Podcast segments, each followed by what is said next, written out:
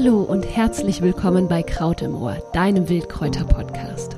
Mein Name ist Melanie Göderiken. Ich bin Expertin für die Selbstversorgung mit essbaren Wildpflanzen. Zusammen mit meiner Freundin und Kräuterexpertin Monika Röttgen erzählen wir dir hier im Podcast Wissenswertes rund um die Wildpflanzen, wie du sie verwendest und für deine Gesundheit nutzt. Und jetzt viel Spaß bei einer neuen Folge. Himmelsschlüssel oder Maiblume. Oder vielleicht kennst du die Pflanze, über die wir heute sprechen, auch unter dem Namen Bettpisser. Richtig. Wir sprechen heute über den Löwenzahn, ein wahrer Tausendsasser, eine Wildpflanze, die nicht nur in der Pflanzenheilkunde hochgefragt ist, sondern auch kulinarisch einiges zu bieten hat. Im heutigen Krautquickie möchten wir dir den Löwenzahn so richtig schmackhaft machen.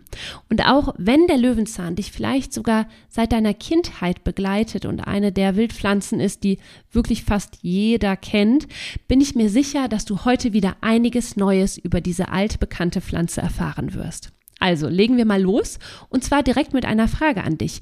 Weißt du denn zum Beispiel, woher der Löwenzahn ursprünglich kommt? Ja, pass auf, das ist eine der vielen Superlativen. Der Löwenzahn kommt tatsächlich voraussichtlich vom Himalaya, einem der höchsten Gebirge der Welt. Und seine Geburtsstunde, die liegt nun schon etwa 145 bis 666 Millionen Jahre zurück. Und seitdem hat der Löwenzahn seinen Siegeszug angetreten und ist mittlerweile ja vor allem auf der gesamten nördlichen Halbkugel anzutreffen, seltener auch auf der Südhalbkugel. Bei uns zu Lande findest du den Löwenzahn wirklich fast überall. Und gerade jetzt im Frühling, da strahlt er dich ja mit seinen leuchtend gelben Blüten vom grauen Asphalt aus an, von Wiesen, Wegen, Steinmauern, Beeten. Es gibt eigentlich kaum einen Ort, an dem der Löwenzahn nicht wächst. Sonnig mag er es, daher findest du ihn nicht im Wald, wohl aber zum Beispiel an lichten Waldrändern. Schauen wir uns mal den Löwenzahn genauer an. Dann stellen wir nämlich ganz schnell eins fest. Kein Blatt des Löwenzahn ähnelt dem anderen. Wieder so eine Superlative. Also manche Blätter sind klein, manche sind richtig groß. Also von klein, da spreche ich von fünf bis zehn Zentimetern. Teilweise können die Blätter bis zu 30, 40 Zentimeter groß sein. Achtung, stickstoffhaltiger Boden. Und der Blattrand, der ist manchmal ziemlich glatt, manchmal ist er ein bisschen schrotsägenförmig gesägt, manchmal ganz extrem. Und was die Blätter jedoch alle eint, ist, dass die Blätter ganz leicht behaart sind und in der Mitte einen recht ausgeprägten hellen Blattnerv haben. Zudem wachsen die Blätter alle in einer Blattrosette und aus dieser entspringt gerade jetzt eben im Frühling ein blattloser Blütenstängel, auf dem diese wunderschönen gelben Korbblüten sitzen. Die Blüte selbst, die besteht aus Zungenblüten und Röhrenblüten und wenn du ganz genau hinschaust, dann siehst du, dass die Zungenblüten am Ende fünffach gezähnt sind. Manchmal brauchst du da sogar eine Lupe für, aber schau da mal genau hin. Nach einer kurzen Blütezeit verwandelt sich die Blüte in die uns allen bekannte Pusteblume. Und es gibt wohl kaum ein Kind, das es nicht liebt, die kleinen Schirmchen fliegen zu lassen. Und so hoch, wie sich die kleinen Schirmchen in die Lüfte heben, so tief reicht die Wurzel des Löwenzahns in die Erde. Bis zu zwei Meter tief kann die Pfahlwurzel reichen wieder so eine Superlative. Und genau damit vermag sie es eben auch äh, im Asphalt zu wohnen, ansässig zu werden, auf den steinigsten, härtesten Böden. Und der Löwenzahn ist ein, eine ganz, ganz tolle Pflanze, um gerade eben so ganz stark verdichtete Böden wieder zu lockern. Verwechseln kannst du den Löwenzahn übrigens mit ein paar Pflanzen zum Beispiel mit dem Pipau oder Ferkelkraut oder auch mit dem Herbstlöwenzahn.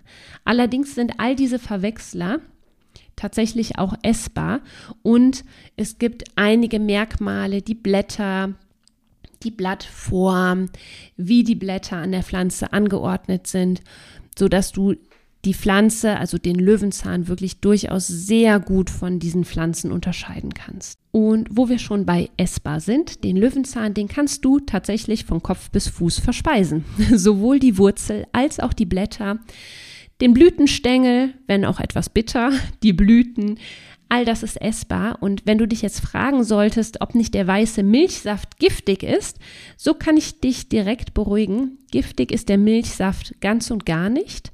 Allerdings hinterlässt er ziemlich hartnäckige Flecken auf der Kleidung.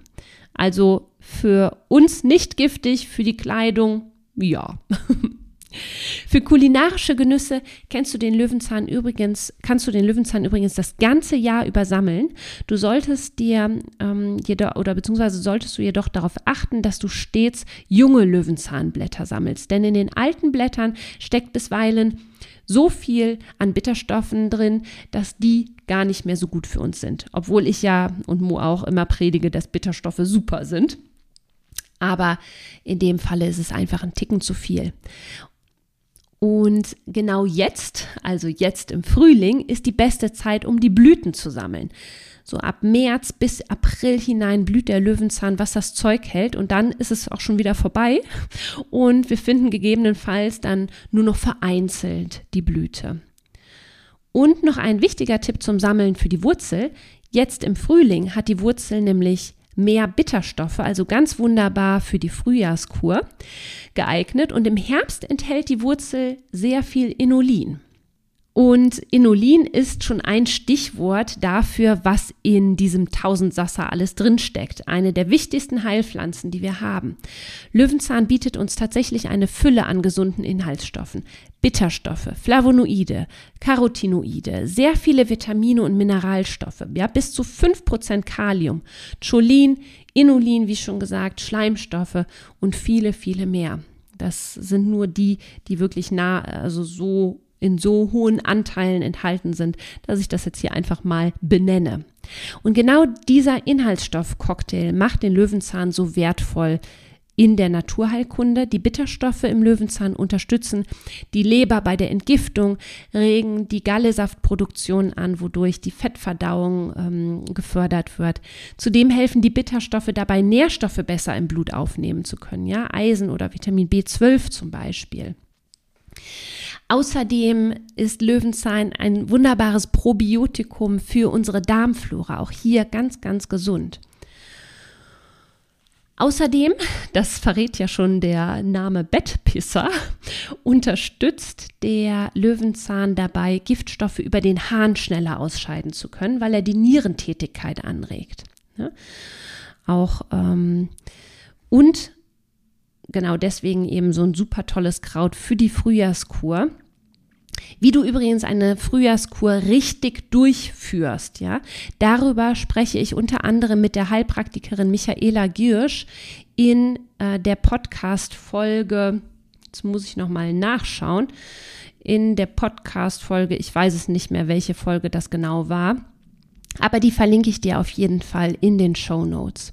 Da kannst du dir nochmal anhören, wenn du eine Entgiftungskur durchführen möchtest, wie du das richtig machst. Ja, bei längerer Anwendung kann der Löwenzahn den gesamten Stoffwechsel verbessern. Er stärkt die Lebertätigkeit, kann selbst rheumatische Beschwerden lindern und aufgrund seiner harntreibenden Wirkung ist es eben auch ein gutes Mittel gegen Entzündungen der Harnwege. Nun müssen wir jedoch nicht darauf warten, erst krank zu werden, um die wohltuende Wirkung des Löwenzahns zu erspüren, denn in der Küche kann der Löwenzahn auch echt mit einigen Highlights aufwarten. Löwenzahn-Kaffee aus der Wurzel.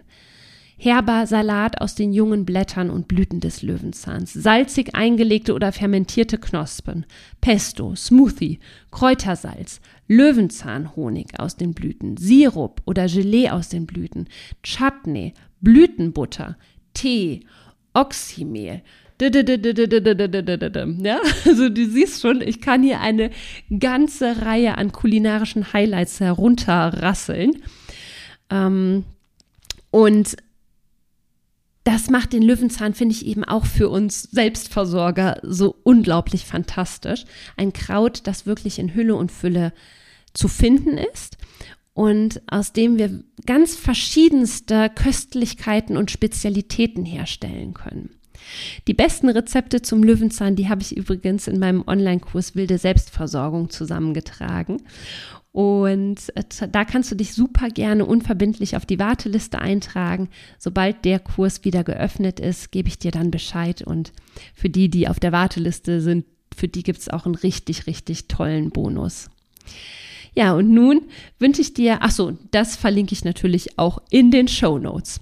Und jetzt wünsche ich dir ganz viel Freude beim Sammeln und Genießen dieses wohltuenden Krautes. Es gibt übrigens an der Stelle noch gesagt, so viel noch zu dem Löwenzahn zu entdecken. Und in der Folge haben wir wirklich nur an der Oberfläche dieser wundervollen Pflanze gekratzt. Solltest du auch so ein großer Fan vom Löwenzahn sein, dann kann ich dir noch das Buch Löwenzahn von äh, Dr. Marianne Ruhoff wärmstens empfehlen. Und äh, was der Löwenzahn mit Fahrradreifen zu tun hat, das kannst du ebenfalls in einer der Podcast-Folgen hier hören. Die Folge habe ich dir ebenfalls verlinkt. Und es gibt auch ein ganz tolles Krautessay zum Löwenzahn. All das verlinke ich dir jetzt noch zum Weiterlesen und Weiterhören zum Löwenzahn hier in den Show Notes und wünsche dir nun einen ganz, ganz wundervollen Tag. Herzlichen Dank, dass du wieder dabei warst. Wir freuen uns wie immer unglaublich über deine Bewertung bei iTunes, Spotify und ähm, ja, hoffen, dass du auch beim nächsten Mal wieder reinhörst. Alles Liebe, deine Melanie.